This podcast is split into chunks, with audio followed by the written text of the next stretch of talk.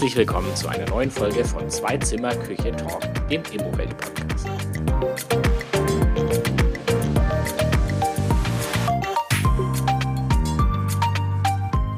Es war das Aufregerthema zu Jahresbeginn in der deutschen Immobilienbranche. Das Ende der KfW-Förderung. Nach einigem politischem Hickhack geht die Förderung jetzt zumindest in abgespeckter Form doch weiter. Doch welche Auswirkungen ergeben sich nun für die deutsche Immobilienbranche und wie geht es jetzt genau eigentlich weiter? Darüber spricht in dieser Folge Jan-Karl Meles, Group Leader Market Research bei Immowelt, mit folgenden Gästen. Daniel Föst, dem Sprecher für Bau- und Wohnungspolitik der FDP-Bundestagsfraktion, Felix Paklepper, dem Hauptgeschäftsführer des Zentralverbands des deutschen Baugewerbes und Dirk Wohltorf, dem Vizepräsidenten des Immobilienverbandes IVD. Doch zunächst der Immobilienfakt des Monats. Ein Ende der Preisrallye bei Wohnimmobilien ist derzeit immer noch nicht in Sicht. Laut der aktuellen Immowelt-Kaufpreisprognose werden sich die Preise für Eigentumswohnungen auch 2022 deutlich verteuern. Der größte Anstieg bis Jahresende wird für Hamburg prognostiziert, plus 14 Prozent. Eine weitere Verteuerung wird auch in München erwartet, plus 8 Prozent. Deutliche Anstiege sind laut Kaufpreisprognose auch in den günstigen Großstädten des Ruhrgebiets und in Ostdeutschland zu erwarten, wo ebenfalls teils zweistellige Wachstumsraten prognostiziert werden. Weitere Informationen zum Immowelt-Preiskompass mit einer Preisprognose finden Sie unter presse.immowelt.de. Erstes Aus, dann eine Übergangsphase, jetzt mit gedeckelter Fördersumme und nur für die Sanierung. Das Durcheinander bei der KfW-Förderung hat private Häuslebauer ebenso wie gewerbliche Projektierer verunsichert. Klar scheint, die Förderlandschaft wird sich verändern.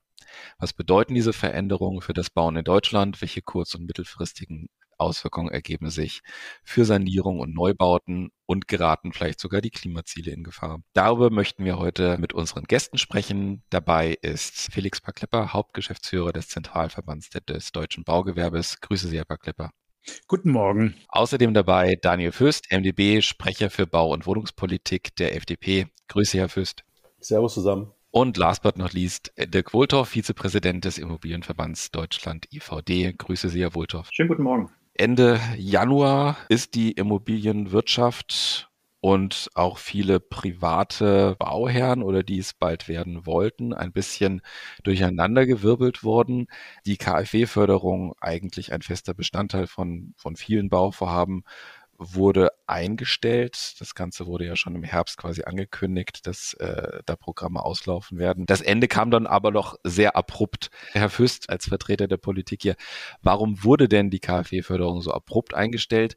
Hätte man nicht erwarten können, dass diese Ankündigung im Herbst einen Run auf die Fördertöpfe auslösen wird? Wir hatten eigentlich im Koalitionsvertrag vereinbart, dass wir diese ganz, ganz ehrgeizigen Ziele, 400.000 Wohnungen Neubau und 100.000 gefördert, nur erreichen können, wenn wir Planungssicherheit haben und private Investitionen anreizen. Und dieses über Nacht aus der gesamten KfW-Programme ist genau das Gegenteil von dem, was die Ampel eigentlich machen möchte. Wir haben äh, das Ende der KfW 55 Förderung im Neubau haben wir geerbt von der Vorgängerregierung. Das kam relativ kurzfristig. Im November hieß es, es soll auslaufen. Ich denke, es ist auch vertretbar, dass KfW 55 ähm, ausläuft. Und das führte dann tatsächlich zu dem, was, was das Bundeswirtschaftsministerium hätte erwarten können. Es gab einen, einen beispiellosen Run auf die Fördertöpfe. Als das Programm beendet wurde, hatten wir 24.000 Anträge mit einer Fördersumme von 16 Milliarden Euro offen. Und da, da wächst das in eine Größenordnung, das ist ihr Steuergeld. Da, da können wir nicht endlos nachschießen. Deswegen wurde über Nacht ähm, alle Programme geschlossen. Ich halte es für einen Fehler, dass man alles geschlossen hat und nicht nur KfW 55 und auch ohne weitere äh, Ankündigungen. Ich bin schon bei Ihnen. Man hätte es eigentlich sehen müssen. Jetzt, wir sind gerade noch am Prüfen. Wer hat äh, sich nicht schnell genug gemeldet? Die KfW oder das Wirtschaftsministerium? Also diese 24.000 Anträge, die sind ja nicht in der letzten Januarwoche gekommen. Die sind ja tatsächlich seit Ende des Programms oder seit der Ankündigungsende des Programms gekommen. Deswegen, da gibt's einiges aufzuarbeiten. Aber viel wichtiger ist, dass wir jetzt erstmal ordentlich Geld nachgeschossen haben. Sieben Milliarden für die bestehenden Anträge und ähm, ein, ein Übergangstopf äh, ähm, ja, aufgelegt haben für, Sie hatten es erwähnt, KfW 40 in der Sanierung. Da kann ich Ihnen ganz offen formulieren, als Bau- und Wohnungspolitischer Sprecher der FDP-Bundestagsfraktion ist mir dieser Übergang zu wenig. Da, das sind wir, da ist der letzte Drops unserer Meinung nach noch nicht gelutscht. Ziel ist aber, die Förderung grundsätzlich umzubauen. Klepper, Klepper, wie ist bei Ihnen das aufgeschlagen, als dann zum einen, ich glaube, es war Ende Oktober oder Anfang November die Ankündigung kam, dass das Programm ausläuft und dann Ende Januar dieses plötzliche Aus? Also es war natürlich überraschend, dass parallel zu den Koalitionsverhandlungen der Ampel Ende ein Datum genannt wurde, zu dem die Programme enden. Das ist ungewöhnlich, dass die alte Regierung noch ein Ende benannt hat, während die neue Regierung noch die neuen Regelungen im Koalitionsvertrag festgelegt hat. Das hat sicherlich jetzt auch was mit dem Run und der Enttäuschung zu tun, die jetzt zustande gekommen ist. Aber insgesamt ist das natürlich alles andere als gut kommuniziert gewesen. Herr Föst hat das schon richtig benannt. Das hat zu einem echten Schock bei den Bauunternehmerinnen und Bauunternehmern und bei deren bauwilligen Bauherren geführt. Also wir haben lange nicht so viel Druck am Telefon gehabt und per E-Mail wie an dem Montag, als die KfW ähm, den Förderstopp verkündet hat. Also die älteren Kollegen sagen, das muss ungefähr gewesen sein bei der Eigenheimzulage und beim Schlechtwettergeld in, bei Schröder und bei Kohl, dass mhm. ähnliche Wut auf den Baustellen geherrscht hat. Herr Wultor, von Seiten der, der Immobilienvermarkter, war da auch sowas wie ein Schock spürbar oder war man da erstmal abwarten, weil man sagt, das kommt nachgelagert? Naja, ich vertrete ja ähm, 6000 ähm, Immobilienmakler, die sich im Großteil auf den Ein- und Zweifamilienhausbereich konzentrieren. Und ich glaube, da wird fast zu wenig drüber gesprochen, dass insbesondere die junge Familien, die verstanden haben, dass die ähm, selbstgenutzte Immobilie der große Traum des eigenen Hauses ähm, die wichtigste Säule der Altersvorsorge ist und denen auf einmal buchstäblich die Beine weggezogen werden. Also ich kann mich an ein Gespräch erinnern, Anfang Januar mit einer netten Familie, die bei mir hier in Berlin-Frohnau ein Baugrundstück gekauft haben, den ich auch nochmal äh, gesagt hatte, Mensch, die KfW 55 Förderung hört Ende des Monats auf, haben Sie die Anträge schon eingereicht? Und die sagten, nee, nee, wir wollen KfW 40 bauen und ähm, haben jetzt zwei, drei Hausbaufirmen, die sind jetzt im letzten Pitch sozusagen und ähm, die Übergabe vom Grundstück, die war, aber man hat sich halt noch nicht entschieden für die, die finale Hausbaufirma und dementsprechend natürlich jetzt auch noch nicht die, die Pläne eingereicht bei der KfW für die, für die Förderung, weil man gar keine Notwendigkeit gesehen hat. Und da geht's halt um äh, viele 10.000 Euro, die am Ende einfach auch entscheidend sein können. Bei diesem Beispiel jetzt aus, aus meinem ähm, alltäglichen Bereich nun Gott sei Dank nicht entscheidend aber doch so, dass es, dass es wirklich wehtut. Und ähm, wir kommen sicherlich dazu. Aber man kann halt nicht ähm, auf der einen Seite sagen, wir geben hier äh, hohe äh, Standards vor und auf der anderen Seite gerade die jungen Familien dann von einem Tag zum anderen stehen lassen. Planungssicherheit ist das Wichtigste und äh, da muss man als Politik, finde ich, ähm, so wie es jetzt auch gemacht wurde, zumindest die Anträge noch, noch umsetzen ähm, und überlegen, was man mit solchen Übergangssachen macht. Gutes Stichwort, jetzt haben Sie das, das äh, Thema Neubau angebracht. Äh, mittlerweile sind Anträge wieder möglich, aber nur für Sanierung.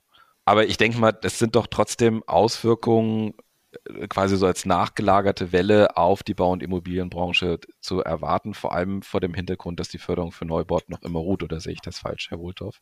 Absolut. Die Menschen warten darauf, dass jetzt irgendwas äh, passiert. Und ähm, ich weiß nicht, eine Milliarde für KfW 40, die jetzt ähm, angekündigt worden sind, die sind halt wahrscheinlich weniger als der Tropfen auf den heißen Stein. Denn ähm, wie Herr Fürst ja jetzt gesagt hatte, auch im Koalitionsvertrag steht klar drin, wir wollen die Menschen unterstützen, wir wollen das Eigentum ähm, wieder äh, stärken.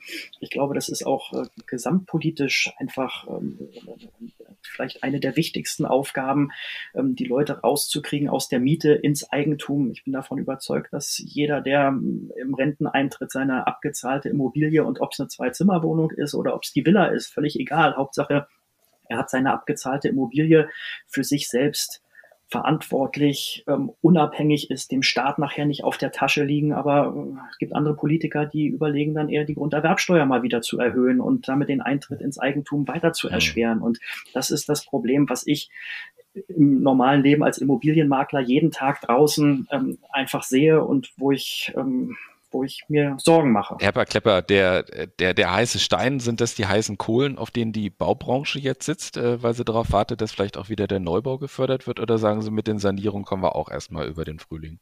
Also wir kommen über den Frühling mit den Altanträgen und natürlich mit den genehmigten und bewilligten ähm, Gebäuden. Das heißt, im Moment haben wir natürlich noch gut zu tun mit den Bauaufträgen, die im letzten Jahr erteilt wurden und die im letzten Jahr auch von der KfW bewilligt wurden. Ich will nur eine Zahl nennen. Hinter den 7,2 Milliarden Euro, die jetzt nachträglich wieder vom Haushaltsausschuss bewilligt worden sind, für die Förderanträge bis zum 23.01. Dahinter stehen 158.000 Wohnungen.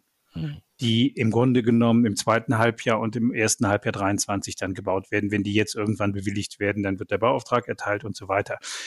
Wenn wir dann nur eine Milliarde sehen für die Sanierung, dann kann man das Verhältnis sehen, dass es natürlich deutlich weniger ist. Und wir wissen, dass wenn wir ähm, die Klimaziele erreichen wollen, dass wir die Sanierungsrate in Deutschland deutlich erhöhen müssen. Wir müssen mhm. ungefähr auf eine Sanierungsrate von 1,8 Prozent der Wohnungen ähm, pro Jahr kommen. Wir liegen im Moment bei etwas unter einem Prozent. Das heißt, auch hier müsste sich die Investitionssumme von derzeit 50 Milliarden Euro auf ungefähr 100, 110 Milliarden Euro pro Jahr erhöhen. Und das gilt äh, ähm, den Investoren, den Eigenheimbesitzern, ähm, dass die das ausgeben, dass die tatsächlich die Investitionen auslösen. Dafür braucht es eine intelligente Förderung von Seiten der Politik. Und ob die eine Milliarde dafür ausreicht, das wagen wir sehr zu bezweifeln. Also in der Tat, auch, auch in der Analyse bin ich absolut dabei. Das Problem ist derzeit ein Förderloch, das gerade aufgeht und äh, das, das wir unbedingt äh, versuchen müssen zu schließen. Also es wird definitiv eine neue Förderung geben, wie sie auch im Koalitionsvertrag äh, vereinbart wurde, die einen etwas größeren Blick äh, auf, auf die energetische Sanierung oder das, das ähm, energieeffiziente Bauen richtet. Also die nicht nur das einzelne Gebäude betrachtet, sondern nach Möglichkeit auch den Kontext im Quartier, die völlig technologieoffen ist, die jetzt mal sehr platt formuliert, der Überlegung folgt, spart CO2. Als Staat ist mir das egal, wie du es machst, aber wenn du es machst, kriegst du eine Belohnung. Und dieses System wird kommen. Das ist aber nicht trivial. Das dauert eine Weile, bis wir das hin, bis wir das äh, fertiggestellt haben. Ähm, insbesondere auch, weil wir, also sie muss ja wirklich schonungslos technologieoffen sein, weil es so viele neue Entwicklungen gibt am Markt. Und das Problem ist tatsächlich das Förderloch, das derzeit entsteht. Und da ich hatte es eingangs gesagt, was da momentan im Schaufenster steht, das reicht nicht aus und es, das passt auch nicht zu den ehrgeizigen Zielen im Koalitionsvertrag. Deswegen versuchen wir da gerade alles Mögliche doch noch ein bisschen im Wirtschaftsministerium ähm, ja, loszuweisen. Der Neubau. Ist es sinnvoll, sich so auf den Neubau zu konzentrieren? Vor allem, wenn man jetzt sagt, ja, wir müssen jetzt schauen, wie die, wie die Finanzierung der Förderung passiert, welche Förderprogramme wir aufsetzen ist das Thema Sanierung allgemein und äh, auf, einer, auf einer übergelagerten oder übergeordneten Ebene das Thema zum Beispiel Reaktivierung von Regionen, äh, die jetzt gerade äh, nicht, nicht en vogue sind, nicht auch ein, ein Ansatzpunkt, um das Thema Wohnungsmangel in den Hotspots zu lösen und vielleicht von diesem Thema immer neu bauen mit den sehr hohen Kosten dann wegzukommen? Ähm, also zum, glaube ich, zum einen müssen wir ähm, darüber sprechen, was tatsächlich günstiger ist. Ob die Sanierung günstiger ist oder der Neubau. Mhm. Ab einer Grundsanierung kann es durchaus sein, dass eben der Neubau günstiger ist. Das hat ja zum Teil auch dazu geführt, dass gerade bei Dörfern, kleineren Städten die Innenstädte veröden und äh, die mhm. Neubaugebiete draußen auf der grünen Wiese sind, weil es kostengünstiger ist. Mhm. Das heißt, wir müssen uns bei der Sanierung sehr genau angucken, was an Förderung kommen kann, wie man tatsächlich Investitionen auch in die Bestandsimmobilien ähm, tatsächlich auslöst. Wenn wir uns den Gebäudebestand angucken, den Wohnungsbaubestand angucken, wir haben knapp 20 Millionen Wohngebäude. Mhm. Davon sind über 16 Millionen Ein- und Zweifamilienhäuser. Das heißt, hier brauchen wir einen Anreiz, einen intelligenten Anreiz, dass tatsächlich in diese Bestandsimmobilien investiert wird. Und da brauchen wir aber auch klare Spielregeln. Ähm, Im Moment haben wir so einen 115er Standard. Da muss natürlich jetzt möglichst bald die Ampel vorgeben, was ist der Standard, was sind die Anforderungen an die Bestandsimmobilie ähm, was muss hin? Brauchen wir eine Solardachpflicht? Brauchen wir nachhaltige Baustoffe und, und, und? Und dann muss natürlich auch eine entsprechende Förderung dazu kommen, ob das jetzt eine KfW-Förderung, ein steuerlicher Anreiz ist, um tatsächlich eben auch den Bestand wirklich wieder flott zu machen. Aber um die Wohnungsbauprobleme zu lösen, werden wir beides brauchen. Sanierung des Bestandes plus einen intelligenten Neubau. Herr, Herr Fürst, auch aus, äh, als Besitzer eines 70 Jahre alten Hauses, was, was ist der Plan der Regierung bezüglich der, der, äh, des Bestandes? Wie machen wir den fit? Äh, Herr Bakleber hat vollkommen recht. Wir, wir sind hier bei einem sowohl als auch. Uns fehlt Wohnraum, dort, wo die Menschen wohnen, wohnen wollen. Auch wenn wir, sag mal, die, die Speckgürtel um die Schwammstätte noch, noch weiter ertüchtigen, also irgendwann, also wir, wir, wir haben einen Wohnraumknappheit da, wo die Menschen wohnen wollen. Also brauchen wir Neubau. Bei dem Blick ähm, auf äh, wir mal, die, die Klimaziele, ohne den Bestand werden wir die Pariser Klimaziele nie erreichen. Also wenn, wir, wenn der Bestand nicht liefert bei der CO2-Reduktion, wird Deutschland insgesamt die Klimaziele nie, nie erreichen. Deswegen müssen wir sowohl den Neubau anreizen, da werden wir auch eine neue Eigenheimförderung auf den Weg bringen, Eigenkapital ersetzende Darlehen, Wir versuchen etwas an die, an die Baukosten ranzugehen, weil das ja auch ein ganz, ganz wichtiger Punkt. Wer günstiger baut, kann dann auch günstiger wohnen. Und da müssen wir mal schauen, dass wir da vorankommen. Aber, und gerade mit Blick auf CO2, müssen wir Mittel in den Bestand äh, umleiten. Und ähm, da ist das, was ich, was ich vorhin erwähnt hatte, ein neues Programm, das einen größeren Kontext setzt, das auch auf Technologie setzt, das ein bisschen weggeht von, der, von dem starren Fokus auf die KfW definierten Standards hin zu wirklich trivial formuliert Spar CO2. Ob du das mit Solar machst, ob du das mit, mit Dämmung machst, ob du das mit Heizanlage machst, ob du das im Quartier machst, ob du das mit Biomethan machst, ist dem Staat erstmal egal. Spar CO2. Herr Wohltorf, von der Nachfrageseite her, das, was Sie direkt am Markt erleben, was wollen die Leute denn? Sagen die, ich will jetzt unbedingt den Neubau oder sagen die, Hauptsache was Schönes, was ich mir da nicht machen kann? Ach ja, der, der, der, der, der Altbau, der hat ja seinen Charme. Also ich glaube gerade äh, die Baujahre vor dem Beginn des Zweiten Weltkrieges sind halt die Baujahre, die hier in Berlin, glaube ich, auch am meisten nachgefragt werden. Aber ähm, das Problem ist einfach, sie, äh, selbst wenn sie sanieren wollen heute, sie kriegen keine Handwerker. Ich habe äh, gestern mit einem Freund gesprochen, der ein Mittel, Mittelstandsdachdeckerunternehmen dritte Generation hat, 60 Mitarbeiter in Berlin-Reinickendorf. Der sagt mir, er ist bis Ende des Jahres ausgebucht. Und eigentlich eigentlich muss er den Leuten sagen, er kommt nicht mal mehr, um Angebote zu machen. Und wenn er dann doch Angebote macht, dann macht er die so teuer, weil er sie abwehrt. Und dann sagt nur der zu, der keine andere Wahl hat. Am Ende wird ähm, negativ gesagt, äh, erpresst, wo ich auch den Handwerker verstehe und sage, er kann ja keine Leute äh, sich irgendwie bauen und er kriegt die Materialien nicht ran. Und auch darüber müssen wir sprechen und nachdenken, wenn wir über die Klimaziele sprechen. Ich durfte vor zwei Wochen mit ähm, Axel Gedaschko vom BFW und ähm, Dr. Mattner vom ZIA die ähm, neue EU-Energiekommissarin in, in Brüssel, Frau Simpson, besuchen, um mit ihr darüber zu sprechen, was kann Deutschland, die deutsche Immobilienwirtschaft dafür tun, und was kann vielleicht auch Brüssel ähm, dafür tun, ähm, dass wir diese ehrgeizigen Ziele hinkriegen? Und genau das habe ich ihr gesagt, dass in unserem Segment gerade der private Eigentümer, der halt nur einmal baut oder nur einmal saniert, kaum eine Chance hat, an die Bau, ans Bauhandwerk ranzukommen. Das ist ähm, so der Dachdecker gestern auch, der sagt mir, ich arbeite nur mit den großen Firmen, wo ich weiß, die zahlen ihre Rechnung, wo ich weiß, das funktioniert auch. Ich habe gar keine Lust auf den einzelnen Privatauftraggeber, wo ich immer ähm, Diskussionen habe, wo ich im Geld vielleicht hinterher renne. Und ähm, das ist eine große, große Sorge, die ich habe. Selbst wenn die Leute sanieren wollen, ähm, welche Handwerker können es machen und die Handwerker, die die Klimaschutzziele dann auch für uns ähm, erreichen sollen, die müssen alle schon geboren sein.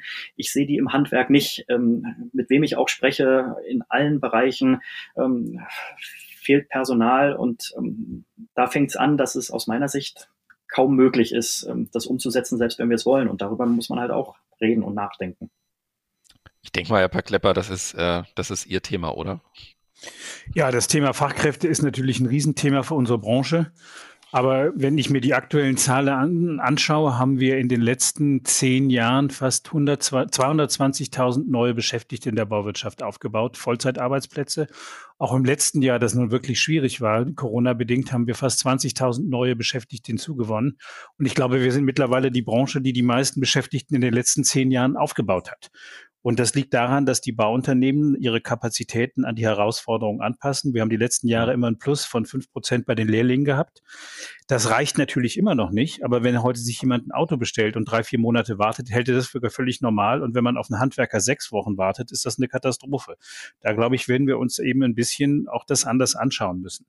Und ähm, es gibt viele Möglichkeiten, die Kapazitäten, die wir haben, auch sinnvoller übers Jahr ähm, zu nutzen.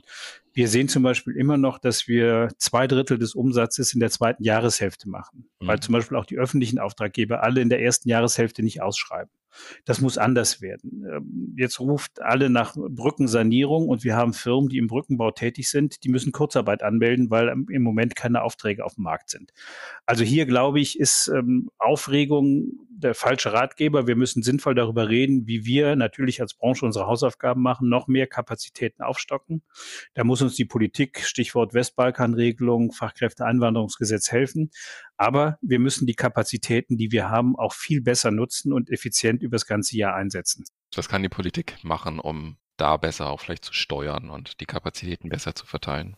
Also Herr Klepper hat absolut recht. Der Staat, der ja durchaus zumindest im Tiefbau ein hohes Auftragsvolumen äh, platziert und auch im, im Hochbau, sagen wir mal, zumindest im sozialen Wohnungsbau der eine oder andere einen Auftrag vergibt, der muss selber schauen, dass hier die Knappheit nicht anreizt. Wir hätten gerade als Staat die Möglichkeit, eben zu einem Ausgleich äh, über das Jahr beizutragen.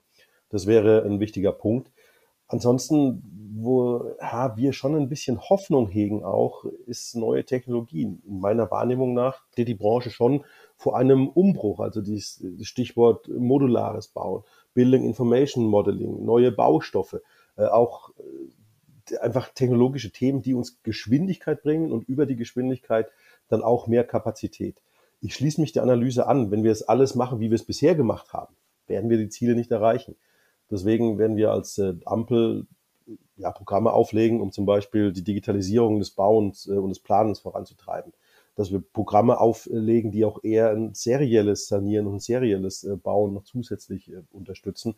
Und äh, wir hoffen, dass wir durch äh, Planungssicherheit, zum Beispiel Erhöhung der AFA, Kapazitätenaufbau anreizen, durch Unterstützung der Technologie Geschwindigkeit anreizen und insgesamt da aus der Knappheit ein bisschen rauskommen. Wenn der Staat seine Aufträge dann noch klüger platziert, dann, dann hätten wir was erreicht. Neben den Personalkapazitäten haben wir ja im letzten Jahr auch die höchste Steigung der Baukosten seit Beginn der Erhebung 1949 gesehen. Ist das zusammen mit den anderen Faktoren, über die wir jetzt gesprochen haben, etwas, was die Klimaziele der Regierung, die ja durchaus ehrgeizig sind für den äh, Wohnungssektor, etwas, was diese Ziele in Gefahr bringen könnte, Herr Fürst? Die Baukosten sind in der Tat ein Problem. Ich hatte es vorhin gesagt, wer günstiger baut, kann auch günstiger wohnen. Also wir hatten ja das, äh, also die Baukostensenkungskommission, äh, die schon in der vorletzten Legislaturperiode gut gearbeitet hat und gute Ergebnisse vorgelegt hat die werden wir einfach mal umsetzen müssen.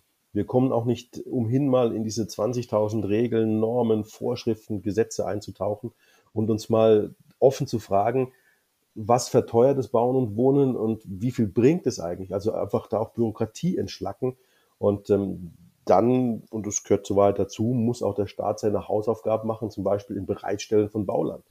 Hm. Es ist ja einer der großen Knappheitsfaktoren Bauland. Die Kommunen haben die Möglichkeit, Bauland zu schaffen.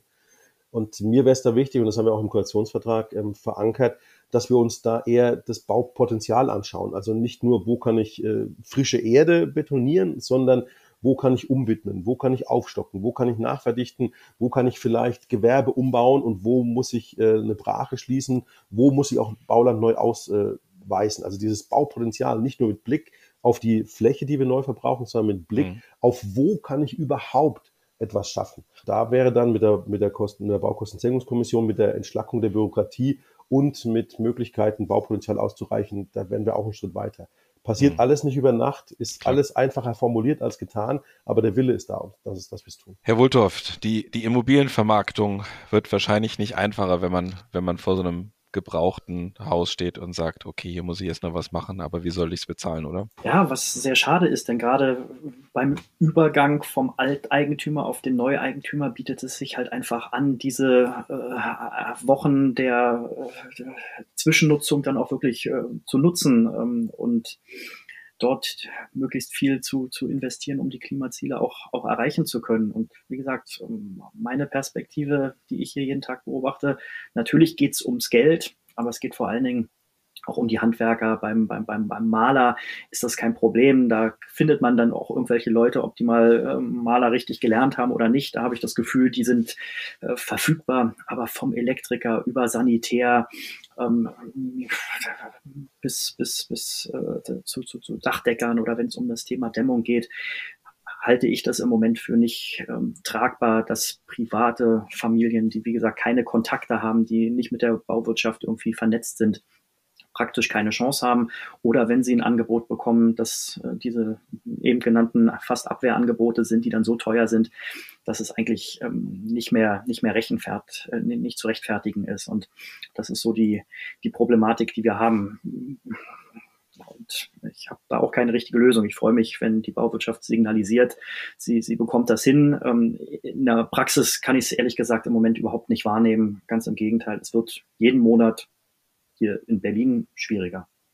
Herr Klepper, haben Sie äh, Konzepte in der Schublade, wo Sie sagen, damit können wir jedenfalls die schlimmsten Auswirkungen ein bisschen abmildern, Ideen, äh, neue Materialien, die in den Startlöchern stehen?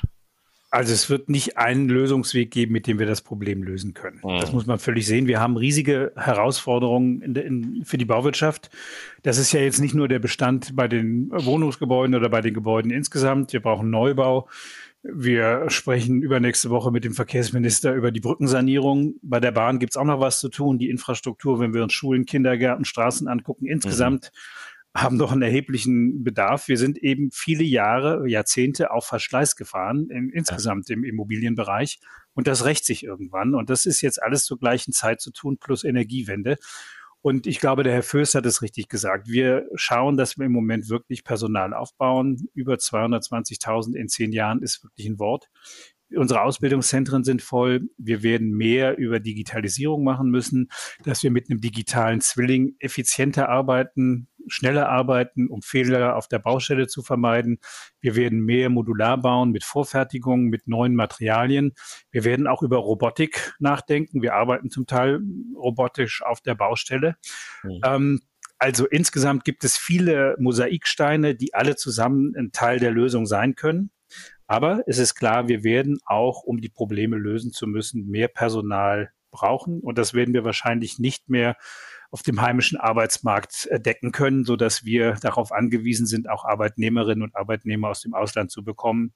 Stichwort Westbalkan, gute Bauarbeiter aus Mazedonien, aus Bosnien. Und dann müssen wir über das Fachkräfteeinwanderungsgesetz reden. Wir können im Moment keine Bauleute nach Deutschland holen, die keinen den deutschen Studien- oder Gesellenabschlüssen vergleichbaren Abschluss haben. Mhm. Und das Dual, die duale Ausbildung ist halt singulär, haben wir nur in Deutschland und wir finden eben niemanden, der vergleichbare Abschlüsse hat. Da wird man sicherlich ne, den Thema, das Thema nochmal angucken müssen. Wie geht's jetzt weiter in, in dieser Förderlandschaft, die ja auch mit KfW und BAFA und äh, Zuschüssen und Krediten und hast du nicht gesehen, doch mittlerweile ein bisschen unübersichtlich geworden ist. Vielleicht Sie, Herr Fürst, fragen, was können Sie uns einen kleinen Ausblick geben, wo, wohin geht's und was wünscht sich die Immobilienbranche, was wünscht sich die Baubranche von der Politik? Ausblick ist in der Tat äh, angebracht, da wir die äh, gerade in die Haus Haushaltsverhandlungen für 2023 eintreten. Äh, es wird definitiv äh, über den Energie- und Klimafonds EKF wird es ein, ein gut finanziertes, und wir reden da von Milliarden, ein gut finanziertes Programm für energetische Sanierung und energetischen Neubau geben. Daran wird äh, gearbeitet. Es ist, es ist nicht trivial, insbesondere wenn man sagt, man, man nimmt das Quartier mit in den Blick, also nicht nur das singuläre Haus, mhm. sondern vielleicht lassen sich große oder gute Synergieeffekte heben, wenn wir mit einer Großwärmepumpe arbeiten oder mit einem Blockheizkraftwerk, äh, das, das mehrere Häuser ähm, bedienen kann. Also da gibt's da gibt's einiges, was wir abbilden müssen in diesem Programm, aber es wird, es wird kommen. Gleichzeitig entwickeln wir in der Ampel eine sogenannte Superabschreibung. Schimpfen Sie mir nicht für diesen Begriff, der für den Koalitionsvertrag. Ähm, das, ist eine, das ist eine besondere Form der Abschreibung für Investitionen in die Digitalisierung. Meine, meiner Meinung nach kann das auch äh, die, die Haustechnik sein. Intelligente Sensoren, die Heizung geht aus, wenn das Fenster aufgemacht wird. Und eine Sonder- und Superabschreibung für Investitionen in den Klimaschutz. Das kann meiner Wahrnehmung nach eben auch die energetische Gebäudesanierung sein. Also da wird einiges auf den, äh, auf den Weg gebracht werden. Das Ziel ist klar, wir brauchen Planungssicherheit, damit der Herr Parklepper noch weitere tausende Fachkräfte äh, äh, einstellt. Wir brauchen Geschwindigkeit, damit wir alles einigermaßen äh, in den Griff bekommen und wir müssen äh, private Investitionen anreizen, weil der Staat schafft es nicht allein. Und diese drei großen Themen, die werden wir in den nächsten Monaten platzieren. Begonnen haben wir erstmal ja, mit einem kleinen Chaos bei der Kaffeeförderung, aber das werden wir abstellen und ein neues Programm auflegen. Herr Berglepper, Ihre Mitgliedsunternehmen müssten auf Basis dieses Ausblicks dann, dann bauen. Was halten Sie davon? Wünschen Sie sich noch was anderes? Haben Sie Alternativen im Kopf? Also ähm, super Abschreibung, Förderprogramme klingt alles richtig, um Investitionen bei Bauherren und Bauwilligen auszulösen. Alles, was der Fürst gesagt hat, kann ich unterschreiben. Entscheidend ist halt, wie schnell es kommt.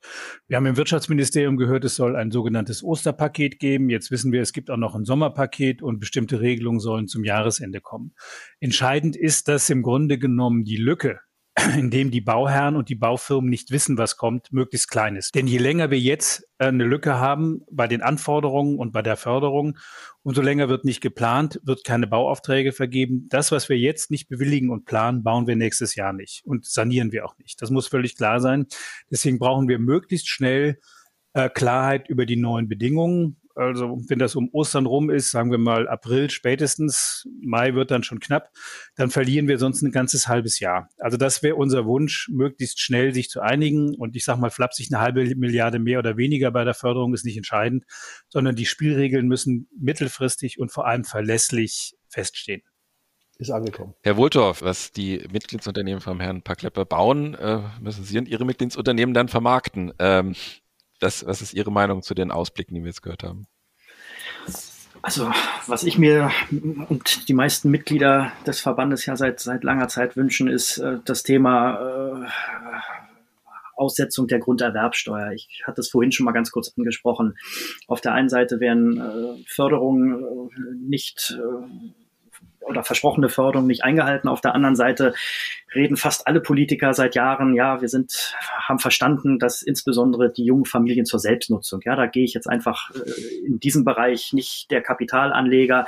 Sicherlich wäre das auch nicht, nicht schlecht, aber für den will ich mich jetzt nicht einsetzen, sondern für den für, den, für die junge Familie, für die, das ältere Ehepaar, was einfach unabhängig sein will, was für die Altersvorsorge was machen möchte, dann kann man mir nicht erklären, warum man in Berlin für ein schönes Reihenhaus, was wir hier bei uns in meinem Bereich 5, 6, 700.000 Euro kostet, in einer guten Berliner Lage, dass da der Berliner Senat 40.000 Euro Strafsteuer für kassiert. Ja, und wenn die nicht bezahlt werden, dann wird im Grundbuch der neue Eigentümer nicht eingetragen. Ich finde, hier muss was gemacht werden und hier haben wir schon mit Herrn Altmaier äh, in der letzten Legislatur gesprochen, der immer wieder sagte, es ist Ländersache. Ja, es ist Ländersache, aber der Bundesgesetzgeber kann ja mit den Ländern auch sprechen und hat ja da auch Möglichkeiten, da vielleicht auch mal dieses Thema anzugehen, dass man sagt, jeder zweite Euro wird, ähm, äh, wird erstattet, wenn man nachweist, dass in fünf, sechs verschiedene Energie energetische Sanierungsmaßnahmen investiert wird. Das ist immer mein Vorschlag gewesen, statt diese 40.000 Euro an den Berliner Senat zu bezahlen,